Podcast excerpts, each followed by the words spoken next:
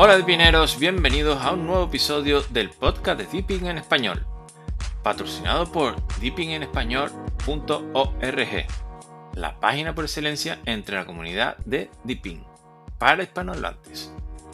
Música y efectos por Anchor y Alexi Action en Ghost, Motivation Upbeat and Samurai. Te recordamos que el episodio está disponible en todas las plataformas principales de podcast pero si lo prefieres, lo puedes escuchar directamente en nuestro sitio oficial. Solo sigue el enlace a la misma desde el menú superior de nuestra web. Hola, ¿qué tal? Digo, ¿qué tal? No soy Seba, soy Opic y hoy vengo con información clasificada. El jefe de jefes, nuestro querido Car, ha conseguido realizar una entrevista a un miembro del equipo de desarrollo de Deepin. Así es, se ha comunicado directamente con el equipo en China. Contaremos con la presencia de un colaborador habitual. Bueno, el colaborador habitual, el que normalmente dirige el programa. En esta oportunidad, agradecemos a Jason Zhang, Community Manager de Deepin, por brindarnos la posibilidad de entrevistar a Gary Wang, miembro del comité técnico que gestiona el desarrollo del escritorio Deepin encargado de garantizar la calidad y confiabilidad de todo el código de DDE. Pero como sabrán, no hablamos chino, por supuesto, por lo que eh, no lo tenemos en directo. Esta será una lectura de las respuestas de Gary. Eh, yo voy a hacer las preguntas y Seba va a ser de Gary. Terminamos los spoilers, vamos de lleno con el episodio número 26 del podcast. ¿Cuáles son los objetivos y planes a corto plazo bueno, y largo plazo para el desarrollo del sistema operativo Deepin? La distribución de Deepin a largo plazo se centrará en muchas cosas nuevas, como el proporcionar un Wayland más pulido y mejorado, ofrecer un soporte mejorado en la gestión de permisos de las aplicaciones a nivel usuario en DDE. Están trabajando también para prontamente dar soporte a nuevas arquitecturas en procesadores. En lo que refiere a la comunidad de Depin, planeamos seguir mejorando la experiencia del usuario y desarrolladores y alentarlos a colaborar y contribuir con nosotros. ¿Qué podrías comentarnos sobre el nuevo formato de paquetes Link Long? Sus ventajas y cómo contribuyen a mejorar la experiencia de usuario de Deepin. Está basado en contenedores y tiene soporte de sandbox sin ROT. En el futuro, también planeamos incorporar control individual sobre los permisos, para que los usuarios puedan sentirse más seguros cuando ejecutan una aplicación basada en link long. A su vez, para los desarrolladores, estas admitirán actualizaciones incrementales y soporte de importación y exportación que permitirá ahorrar tiempo en la tarea del empaquetado. ¿Planean la migración de una gran cantidad de aplicaciones al formato Linklong? Por ejemplo, Wine, Kodi, VLC, GIMP, Steam. Sí, pero no inmediatamente. Y no empaquetaremos todas las aplicaciones existentes en formato Linklong. En cambio, sugeriremos a los desarrolladores que comiencen a aportar aplicaciones a este formato. Por cierto, también planeamos portar algunas aplicaciones no libres a Linklong, siempre y cuando la licencia nos lo permita, pero actualmente no tenemos una lista completa de las aplicaciones que portaremos. Los usuarios perciben que la base en Deepin 23 Beta carece de muchos paquetes con respecto a Debian.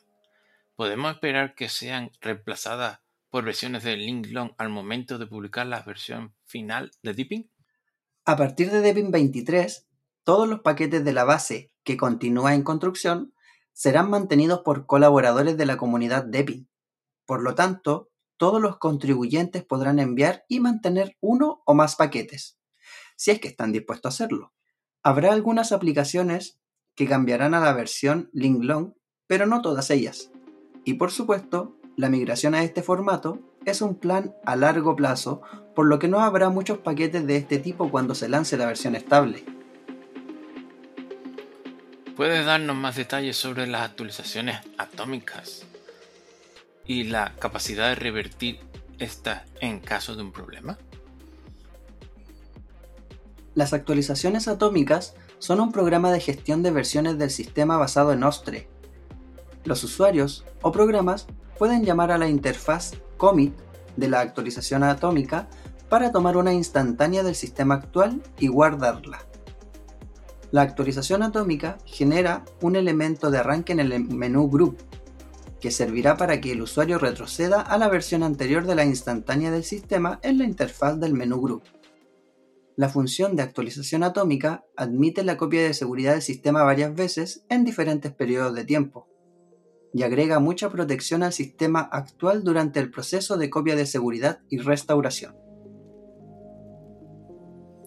Tipping ha sido reconocido por su enfoque en el diseño y la usabilidad. ¿Qué mejoras o características emocionantes podemos esperar en la próxima versión de Deepin y del escritorio DDE? En la versión 23 se implementa un rediseño estético y funcional del sistema, o, o digamos de DDE, denominado Flow Design la interfaz de usuario no cambiará demasiado entre la versión beta y la versión estable. ¿Cuál es el enfoque de Deepin en términos de seguridad y privacidad de los usuarios? ¿Qué medidas se están tomando para garantizar que los datos personales estén protegidos? Sobre el uso de datos de usuario, todos los componentes centrales en Deepin no tienen telemetría en absoluto y solo tendrán acceso a Internet si la función principal lo requiere por lo que sus datos siempre permanecerán en su equipo. Algún componente opcional como Debian ID necesitará usar sus datos ya que la función que proporciona requiere de estos, como por ejemplo la función que sincroniza su configuración y marcadores. Entonces, por ejemplo, debe permitirle acceder y cargar los archivos de configuración y marcadores. Por cierto, nuestra distribución comercial de Linux, UOS, puede tener la telemetría, y por lo tanto, algunas aplicaciones de Deepin pueden contener código inactivo relacionado con la telemetría en la base del código que comparten. También invitamos a todas las personas a revisar el código fuente para garantizar la seguridad de los datos. No duden en comunicarse con nosotros a través de support.depin.org. Para garantizar que los datos personales estén protegidos, planeamos introducir más permisos granulares o individuales en la gestión del usuario para paquetes DDE y LinkLong. La gestión de permisos a nivel DDE se basará en la función cgroup de systemd. Los paquetes LinkLong estarán en Sandbox y está planeado para proporcionar un control más granular, que es lo mismo que Flatpak hace actualmente. Habrá permisos para permitir el acceso a archivos de usuario, red, servicios DBus específicos, ciertos tipos de dispositivos y otros permisos que son controlados por el usuario. Por lo tanto, los usuarios estarán protegidos contra malware que acceden a sus datos personales. ¿Hay algún proyecto oficial para ofrecer compatibilidad con otros dispositivos o plataformas en el futuro cercano? En Debian 23 agregamos una capa de compatibilidad para usuarios de CM basada en DistroBox.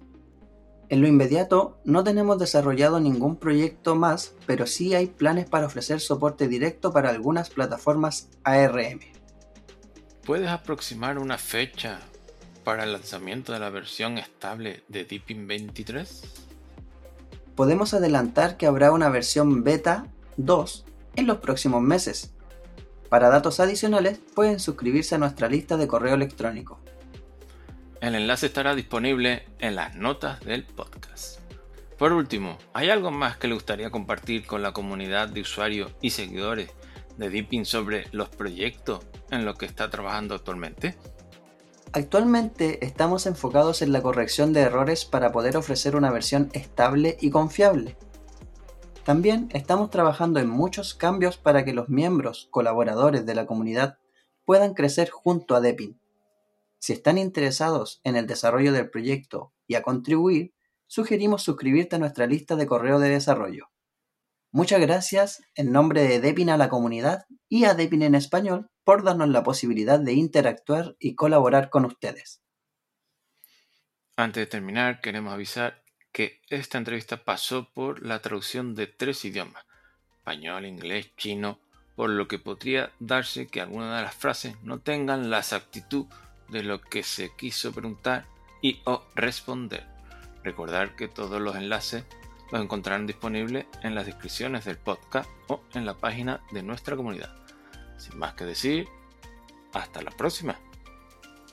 ¿Algo que decir, Seba? Como nota final. Bueno, más que nada agradecer a todos nuestros escuchas.